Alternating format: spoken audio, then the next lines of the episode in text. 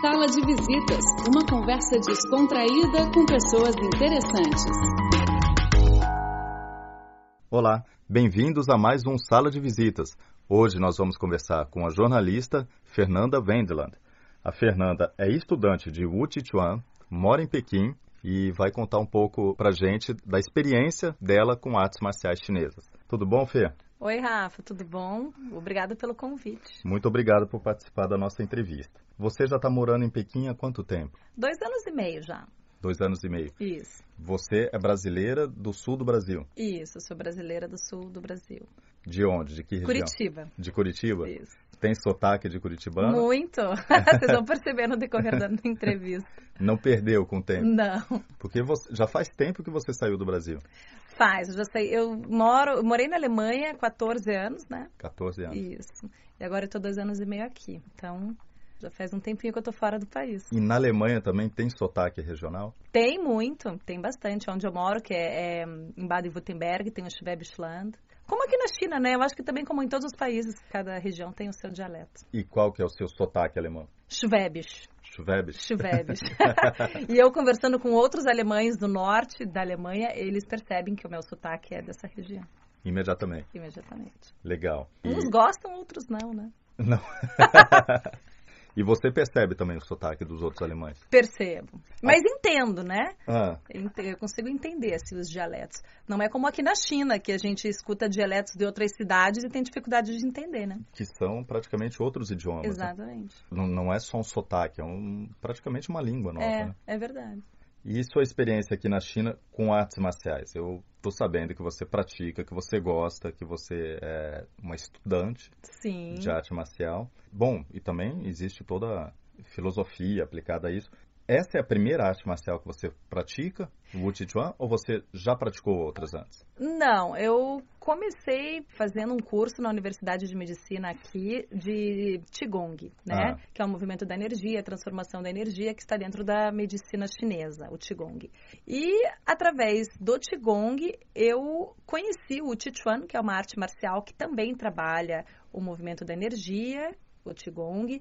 Então, o Chuan se tornou assim o Qigong e o Qichuan se tornaram, sim, a, a primeira arte marcial. O Qigong também é considerado uma arte marcial? Também. Tem a parte, tem a parte medicinal do Qigong, tem a parte de arte, tem os movimentos marciais ligados ao Qigong. E o Qichuan é uma arte marcial taoísta interna, que existe a arte marcial externa, uma é voltada... Qual a diferença? É.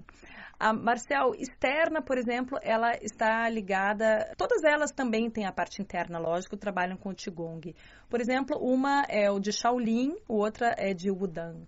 Né? Tipo, tem a arte marcial que é mais voltada para o lado externo, o físico, você tem que ter um condicionamento físico preparado, mais luta, e a outra ela é mais um trabalho interno. Nós mexemos com a energia do corpo. Ela é mais focada para o lado interno. Entendi. Alguma delas parece com o Tai Chi Chuan, que é mais mais comum no Ocidente, pelo menos que a gente conhece mais, principalmente no Brasil? Alguma delas Sim, parece? o Chuan, ele, ele não é que ele é parecido, ele é voltado mais para autodefesa, né? A gente aprende aprende autodefesa e também os movimentos, são 12 sets, cada set com seis movimentos.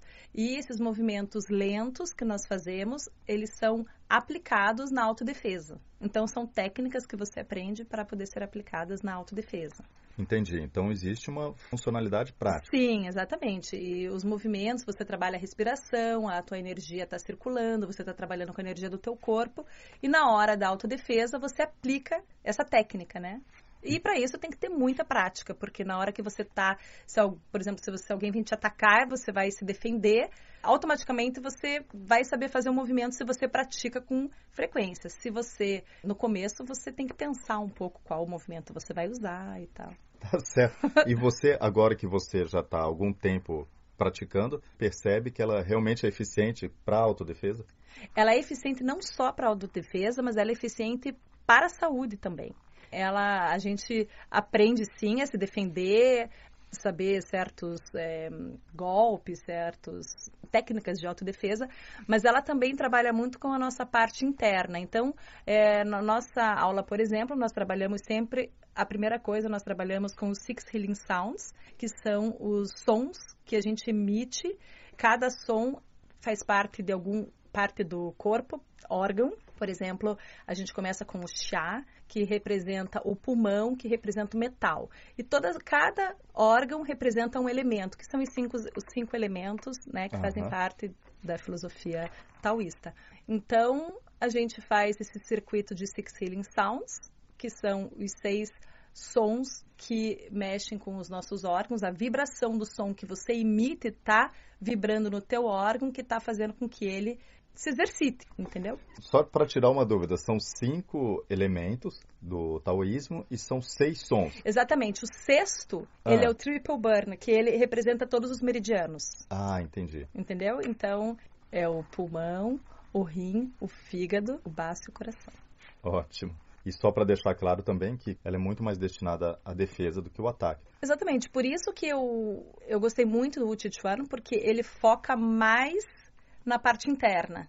Uhum. Porque a gente pensa que se você está forte internamente, você vai estar forte externamente. Claro. Entendeu? Então a gente trabalha o nosso interno que às vezes, se você vê uma luta, por exemplo, de um mestre, às vezes, que é magro e vai lutar com um cara que é forte, ele vence às vezes o mais forte, claro, pela técnica e também às vezes pela força, né? Mas não é aquela força externa, entendeu? É mais uma força só externa. muscular, né? Não, você tem toda uma energia de dentro de você que se torna forte e que você consegue superar o adversário mais forte. Como se dá a preparação física? Porque, de qualquer forma, exige movimento, existe uma dedicação, uhum. existe uma preparação física. Exato. A preparação física do Chuan, não que você tem que ficar forte, nada, mas é, você tem que. Você trabalha é, com os ligamentos entendeu? Então você está sempre se esticando. Quando você faz bem feito, você percebe a diferença nas articulações. Nas articulações. Isso. Então faz bastante alongamento? O alongamento que a gente faz é o alongamento durante a técnica, entendeu? Entendi. A gente faz e também durante os Six Healing Sounds, que a gente tem que esticar o braço, fazer o, o som que representa aquele órgão. Acaba alongando o corpo Exatamente. durante a prática. Durante a, a, prática, em todos os momentos durante a prática você está fazendo alongamento. Depois que você começou a fazer, a praticar, você sentiu alguma mudança? Sim, a, as mudanças que eu, que eu percebi, elas não foram só externas também, mas elas foram muito mais internas. Eu sou uma pessoa que, dentro da minha personalidade, eu sou mais yang do, do que yin, né? Eu sou uma pessoa ah. mais ativa, eu sou uma pessoa que falo mais e tal. E eu percebo que eu, eu percebia que eu tinha que ser menos, né? Que eu tinha que tentar encontrar um pouco mais desse equilíbrio. Você fazendo as técnicas, esses movimentos, você tem que fazer muito devagar. E eu fazia sempre muito rápido. E eu sendo corrigido o tempo inteiro e tentando ver que quanto mais rápido eu fazia, mais é rápido, mais errado eu fazia, eu comecei a perceber que eu tenho que fazer mais devagar para poder fazer mais correto. E isso foi também mudando a minha maneira de agir. Entendeu? Às vezes eu sou muito impulsiva, Hoje eu tento pensar um pouco mais antes de agir. Então, antes de praticar o exercício, eu também tento praticar mais lento do que mais rápido. Eu tento praticar com mais atenção, com mais foco. É um exercício que a gente trabalha muito o foco também, a determinação, a disciplina você tem que estar tá focado. E você tem que saber. A tua memória também tem que estar tá ativa, porque são 12 sets, cada set com seis formas. Então, quando você está no segundo set, no terce... na terceira forma do segundo set, já está indo, você já não lembra mais qual que era a próxima. Isso acontece, é muito normal. Uhum. Exatamente, é muito normal. Então, mas se você faz prático, se você vai. Então, é um trabalho de foco, é um trabalho que melhora a tua parte interna da saúde. Ou seja, não só de comportamento, mas Sim. Enfim, de saúde. De, de saúde e memória. Sono, provavelmente. O sono melhorou muito. Eu me tornei também uma pessoa mais feliz, não sei, tipo, uma pessoa que. Muitas coisas mudaram, assim, na minha vida depois que eu comecei a prática, né? E depois que eu comecei a praticar, assim, com mais intensidade, porque uma vez na semana, às vezes, você não vê a diferença. Então, eu digo que depois de uns seis meses de prática, você já começa a ver uma diferença. E antes de vir para a China, você já tinha se interessado por alguma arte marcial chinesa? Ou... Eu tinha interesse na arte marcial, em conhecer como é que era, né? Mas eu nunca tinha feito, assim. E quando eu vim para a China, era uma coisa que eu coloquei na minha cabeça. Eu falei, estando na China, eu quero praticar alguma arte marcial. E aí eu descobri o Sichuan e para mim foi super interessante porque é uma junção interna com a parte externa. E qualquer pessoa pode praticar? Homem, mulher, criança? Qualquer pessoa, pessoa qualquer idade? gênero, qualquer idade. E para cada idade você tem um certo tipo de trabalho também. Todo mundo pode praticar, claro que tem pessoas no meu grupo que não têm interesse a fazer push hands que é o trabalho de autodefesa, que é você colocar o adversário no chão, por exemplo, né? Que a gente trabalha o push hands é esse tipo de luta que você tenta colocar o teu adversário no chão, se mantendo forte. O objetivo é que você tem que estar sempre em equilíbrio no solo.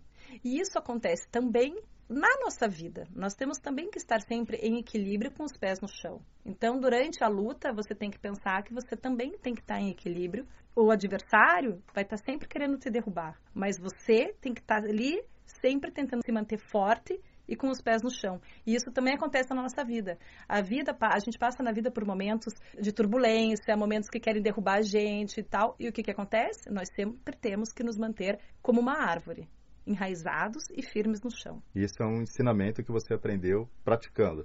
Isso é um ensinamento que eu aprendi com o meu mestre, com as minhas aulas e com toda essa cultura é, chinesa, né? Que a gente aprende taoísta. Verdade. E qual o próximo passo? Porque você vai fazer um, uma espécie de um exame. É, não é exame, né? Eu vou ser aceita por uma família, de uma família taoísta, uma família de Wuchichuan, e eu vou ser discípulo da oitava geração dessa família. Então, para ser aceita, não que eu tenha que passar por provas, que eu sei as técnicas e nada disso.